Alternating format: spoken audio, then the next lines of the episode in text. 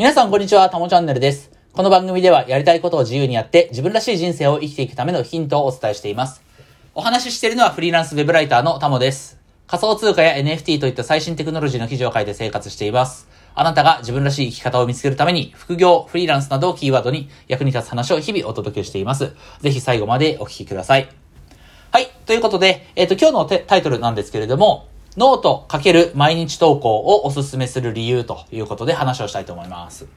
えっ、と、最近ね、スタンド FM、アンカー、スポティファイでの音声配信、えーそしてノートでのテキスト配信、これをね、えー続けてますね。で、いつまで続けられるのかなっていう不安はもちろん、もちろんというか結構あるんだけど、まあこれでね、2週間近く毎日投稿してるんで、割とこういうことを投げ出しがちな自分にしてはね、そこそこ続いてますね。なので、その、毎日情報を配信し続けるコツだとか、継続するコツだとかね、えー、最近自分がなんで続けられてるか、といったことはネタとしては温めてるんだけれども、今日は、えー、どっちかっていうと、情報発信をこれから始めたいなっていう人、あるいは、やったことあるんだけど、なかなか続かなかった、これまで続かなかったなっていう人に向けてね、えー、このプラットフォーム、この媒体でやったらいいんじゃないかなっていうことをお話ししたいと思います。え結論としてはあ、継続して情報発信をしたい人は、なんだかんだ、ノートのアカウントは作っておいた方がいいよっていうこと。うん。あの、必ずしもノートで継続することはね、ハードルが低いとか、絶対続きますよっていうことでもないんだけれども、ね、今僕がこうやって続けられてるのは、あの、音声配信やってる要素が大きいかなっていうのもあるしね。あとは、その、結局どっかでお金を稼ぐことにつなぎたいということであれば、ノートも悪くないけど、その、 WordPress でやっぱりちゃんと勉強して自分のブログ立ち上げるべきだなとは思いますしね。うん。でも今回は、ちょっとでもいいから発信を続けるっていうことに、ここにね、スポットを当てるんだったら、ノートのアカウントぐらいは作っといた方がいいんじゃないかなっていう話です。あとはね、あの、まあ、ノートの前に、あの、ツイッターは絶対やってくださいね、ツイッター。うん。情報発信したいっていうなら、もうツイッターほど手軽に発信できる媒体ないのでね、そこは必須。まあ、ツイッターも続けれるかどうかって言ったら、まあ、話は別なんだけども、えー、やっぱり一番手軽なんでね。で、そのツイッターの次に、ちょっとだけハードル高めなら何やるっていう話で、今日はノートの話をします。うん。で、本当はね、音声配信も結構おすすめしたいなと。僕が続けられてる理由ってそこかなっていうふうに思うんだけれども、音声配信は、やれる人はやった方がいいけれども、このスタンド FM とかはね、本当に手軽なんで、絶対やった方がいいと思うんだけど、いろんな理由で、ノートを使う発信よりも、ちょっとだけやっぱりハードル高いかなと思ったので、えー、この音声発信をね、えーや、ったらどうかなっていう話はまた今度したいと思います。はい。えっと、では本題ね、行きたいと思います。ノートでの発信活動をお勧めする理由ということで、えっと、5つね、お話をしたいと思うんだけれども、えっと、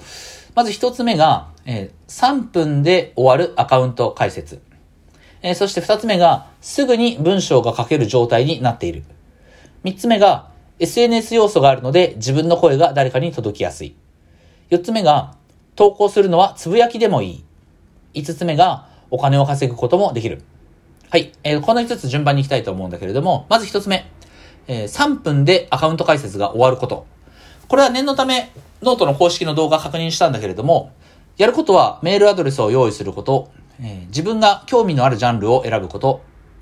そのジャンルの中で気になるマガジン、気になるクリエイターをフォローする。えーそして、えーアカウント解説は完了ということでね、えーどんな人をフォローするかとか、どんなマガジンフォローするかとか、そこで手を止めてたらね、考える時間は少しかかるけれども、まあ作業自体は3分ぐらいで終わると思うんでね、え面倒な個人情報の登録とかないので割とお手軽です。で、次に2つ目。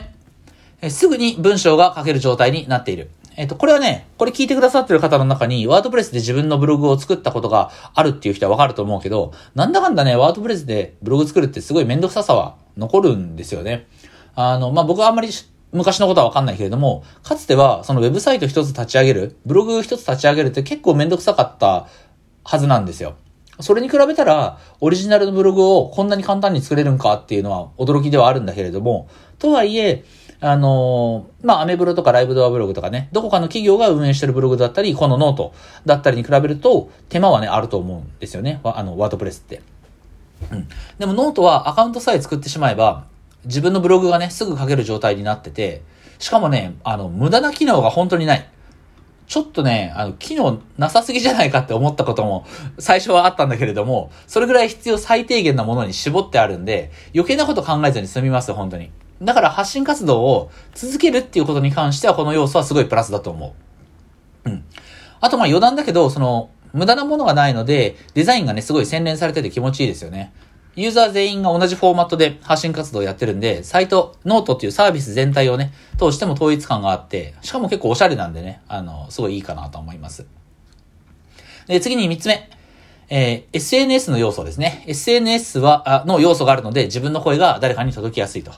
これはね、発信活動を始めたばっかりの人にとってはかなり大きい機能だと思うんですよね。あの、 WordPress で作ったブログって最初、本当に誰も読まないんですよ。読者自分だけ。うん。世界の人口って80億人にね、差し掛かろうとしてるのに、世界中で一人も自分、誰の、あの、誰もね、自分のブログ読まないんですよ。だからさすがに、ちょっと萎える。80億人いて誰も読まんのかみたいな感じなんだけれども、ノートは SNS の機能がついてて、で、クリエイターをね、フォローするっていう機能もあるんで、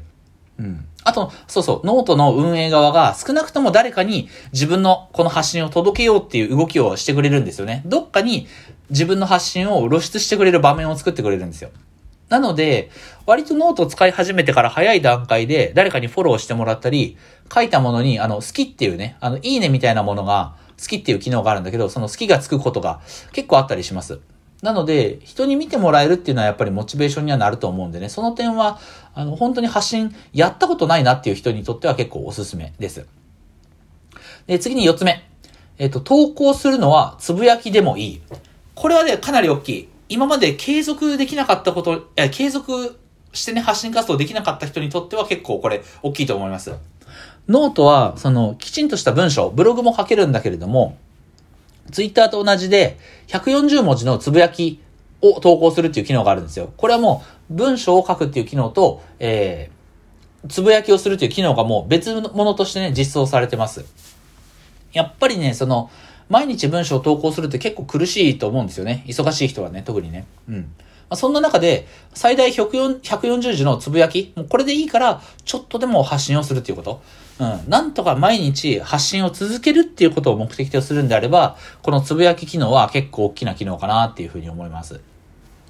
はい。えっと、そしたら最後ね、5つ目。えー、お金になること。うん。これはね、継続につながりやすい要素とはちょっと違う、ずれるけれども、でもなんだかんだね、人によっては、お金になるっていうことがモチベーションになる人もいると思うんですよね、少なからず。うん。で、このノートは、機能としてね、えー、誰でも自分のコンテンツつまり、まあ、書いたものとか、まあ写真とかもね、あの、あるんだけども、写真とかイラスト。そういった自分の作ったものを販売するっていうことができます。で、文章を書く人であれば、その自分が書いた記事1本をまるっと販売したり、一部分だけ有料にしたりとか、あとはね、何本かその、まとまった複数の記事を、をマガジンっていう、うまとまったね、形式で販売したりとか、あとはそのマガジンを定期購読、定期購読マガジンって言って、えー、まあ、読んでくれる人は定期的に課金してくれれば読めるっていうね、えー、そういったあ形で、えー、販売する方法があります。まあね、当然、その、買ってもらえるかどうか、読んでもらえるかどうかは、コンテンツの中身次第なんだけれども、販売をするっていうその、えー、行為自体のね、ハードルが低い点はかなりおすすめです。で、そのノートの中で実績作ってからとかね、じゃないと販売できませんとか、そういった条件もなくて、アカウントを作ったその日から販売できるんで、えー、挑戦したしてみたい人はぜひね、えー、やってみてほしいかなと思います。はい。えー、ということで、えっ、と、ノートかける毎日投稿をお勧めする理由っていうことで紹介して、5つね、紹介してきました。えー、1つ目が、えー、3分で終わるアカウント解説。2つ目が、すぐに文章が書ける状態になっている。3つ目が、SNS 要素があるので自分の声が誰かに届きやすい。4つ目が、投稿するのはつぶやきでもいい。5つ目は、お金を稼ぐこともできる。ね、この5つです。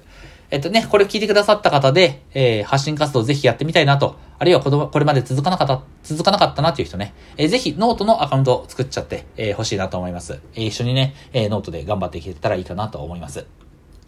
はい。えー、ということで今日も最後までお付き合いいただいてありがとうございました。